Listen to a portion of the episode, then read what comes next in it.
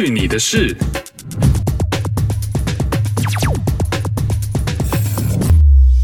嘿呦，这里是去你的事，我是 RT。今天喝的是日本进口的梅子酒，叫乌梅，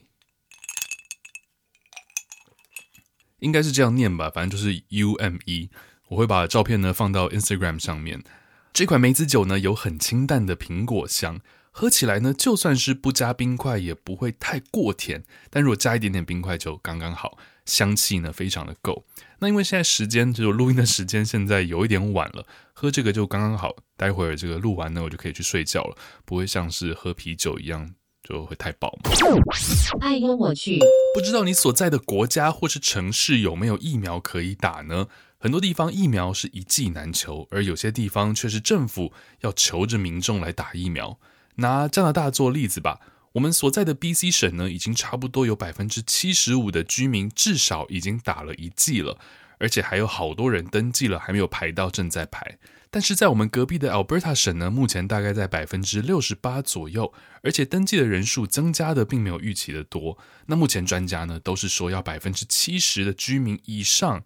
就最少要百分之七十的人都打了，才能慢慢回归所谓的正常生活。所以，Alberta 的政府呢，就推出了打疫苗赢奖金的活动。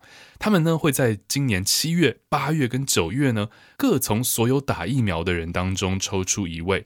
每一个被抽到的幸运儿可以拿到加币一百万元，也就是大概台币两千三百万元的这个奖金。在这个消息传出来的四个小时内呢，Alberta 的省民就多了二十六万人登记来打疫苗。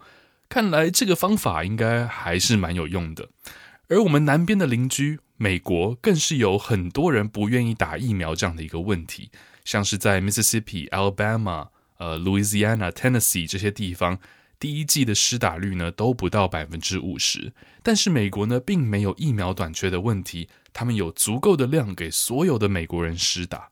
而且啊，你有没有发现，刚刚讲的这些州呢，都是共和党占大多数的州。果然呢，嗯，支持川普的人可能都比较蠢吧。不过这些人可能也比较容易被金钱所诱惑。比方说在 Ohio。在宣布也有这种打疫苗抽奖金的活动之后呢，居然整个州的接种率提高了百分之四十五。那当然了，奖金其实是很丰厚的，总共有五个一百万美元的奖可以抽。呃，还有像是加州。可能真的比较有钱吧。虽然他们接种率呢已经算是蛮高的，不过他们还是总共拨出了一亿一千六百万美元的这个奖金预算，送出大大小小不同的奖。其中呢有包括一千五百万的美金将会分在十个现金奖里面。不同的州呢会有一些不同的政策，有的是发礼物卡，有的是给很多很多小额的奖金。像是现任美国总统的家乡 Delaware，就是每个礼拜会抽出两个五千块钱的奖金。还有的州呢会发奖学金之类的，很多私人的企业会提供一些好处，像是打疫苗可以有带薪休假，有的是可能超市会提供打完疫苗的顾客一些礼物，所以当然还是呼吁大家不要等，有疫苗呢就去打疫苗，不只是保护自己，也保护身边的人，也只有足够多的人打了疫苗，我们才能更快的回归到正常的生活。哎呦我去！还是有关疫苗的这个新闻，这真的是让我笑出声来了。我们都知道美国啊有很多很笨的人，like 如果你觉得你身边有朋友很笨，no，那不是真的笨，美国人才是真的笨。在九零年代的美国国家农业部做了一项调查，当时呢发现有将近两成的美国人不知道传统的汉堡 hamburger 里面是牛肉。那你说，哎，这很久以前啦，现在的人应该不会这么笨了吧？在二零一九年的时候，美国乳制品发展协会做了一个问卷调查。问了一千名十八岁以上的美国人，问他们知不知道巧克力牛奶是哪里来的？有百分之四十八的人，OK，就是有四百八十个人，out of 这一千个人里面说他不确定。而在这一千名十八岁以上的美国人，居然有百分之七说巧克力牛奶是从咖啡色的牛身上挤出来的。我真的不是在开玩笑，我是很认真的。这些真的是有凭有据可以查得到的一些问卷调查，所以结论呢，就是美国人普遍不是很聪明。所以在之前的节目当中，我们有提到过，就是美国人对疫苗的这种各种阴谋论，是真的有很大比例的人会相信的。比方说呢，在俄亥俄州，就有一名自称是一个护士的居民，在 House Bill 第两百四十八号法案的公听会上面呢，跟大家说：“嘿，打 COVID 的疫苗里面的成分会让人变得有磁力，哎，身体变得有磁力，可以把金属的东西吸在身上。”说着说着呢，他就拿出了一把钥匙跟一个小的发夹，说他可以示范给大家看。然后呢，他就把钥匙贴在自己的脖子上，然后跟他说：“你看，会吸住。这个专家可以给我个解释吗？为什么打完疫苗会这样？”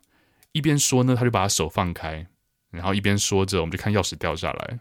他还是不放弃，他说他身体可以粘着这个钥匙，他就把钥匙再粘到脖子上，再试一次，还是不行，他就换了那个发夹粘在脖子上，还是不行，还是会掉下来。但他的嘴巴上还在说：“你看，你看，会粘住。”我想问，他是嗑了什么药，可以让我试试看，为什么可以这么嗨吗？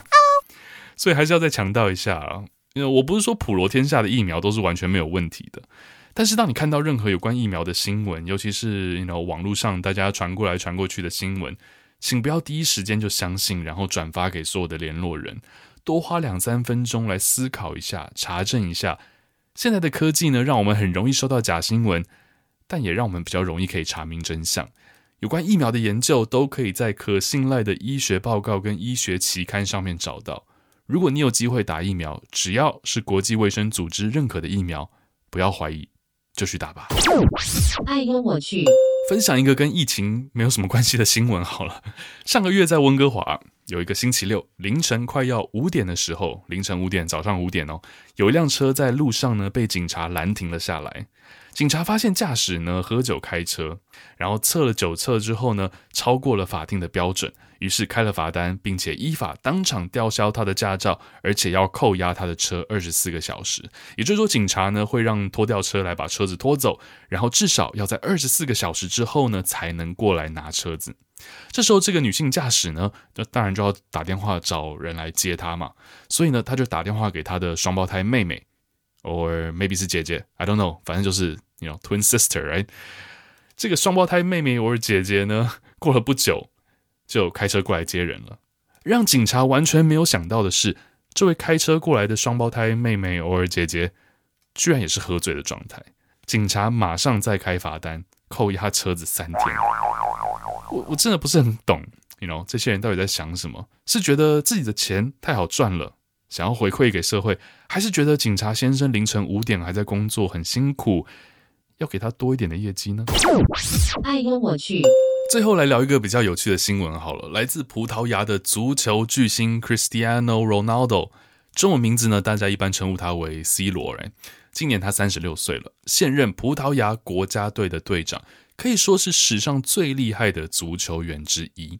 前几天呢、啊，出席欧洲杯的记者会，当时呢，在记者会上面做了一个小小的动作，居然让一家全世界知名的饮料公司市值蒸发了四十亿美元。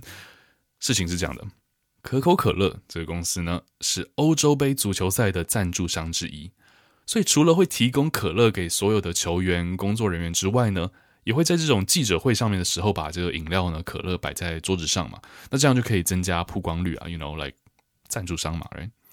结果啊，前两天这个记者会的时候呢，Ronaldo 一坐下来啊，就把他桌子前面的两瓶可乐拿走，而且拿到这个镜头外面，然后画面上看不到。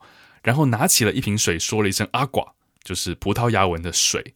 这个举动呢，让可口可乐的股价下跌了百分之一点六，也就是差不多值了四十亿美元。当然啦，you know like 这有可能是巧合，来股票上上下下的。但是呢，当有上亿球迷的 Ronaldo 公开的表示：“嘿，不喜欢可乐，我要喝水。”我想这对公司肯定是会有影响的吧。哎，可口可乐公司就有发言人说，you know, 每个人都有自己的选择权利，去喜欢或者 不喜欢什么饮料。然后他也声明了，其实，在欧洲杯，他们不只是提供可乐，他们有提供零卡的可乐，然后有提供水给这些工作人员，给这些球员喝。那其实这已经不是 Ronaldo 第一次拒绝可乐了，在二零一七年的时候啊。当时呢，他自己这个被指控逃漏税，然后又在为这个逃漏税做辩护的时候，在庭审在法庭上的时候呢，他说：“诶，他口渴了。”工作人员呢，居然递给他的是可乐，然后就被他拒绝了，说他只喝白开水而已。我觉得这种像这样子有世界级影响力的球星做出这样的示范，也算是好事情吧。毕竟碳酸饮料虽然蛮好喝的，但是对身体毕竟不是很好。可是对可乐公司来说，可能就不太好了。So 对大家好，但对可乐公司不太好。对他自己好不好呢？I don't know. Maybe 碳酸饮料就不会找他代言，他可能也损失了很多很多钱。But you know, maybe he doesn't care. 他可能觉得健康还是比较重要的。如果你喜欢这期节目的话，请记得分享给你身边的人，也请不要忘记可以上 Instagram 来跟我们一起留言互动。上 Instagram 搜寻“去你的事”或是 “find yourself.ca” 就可以找到我们了。去你的事，我们下次再见。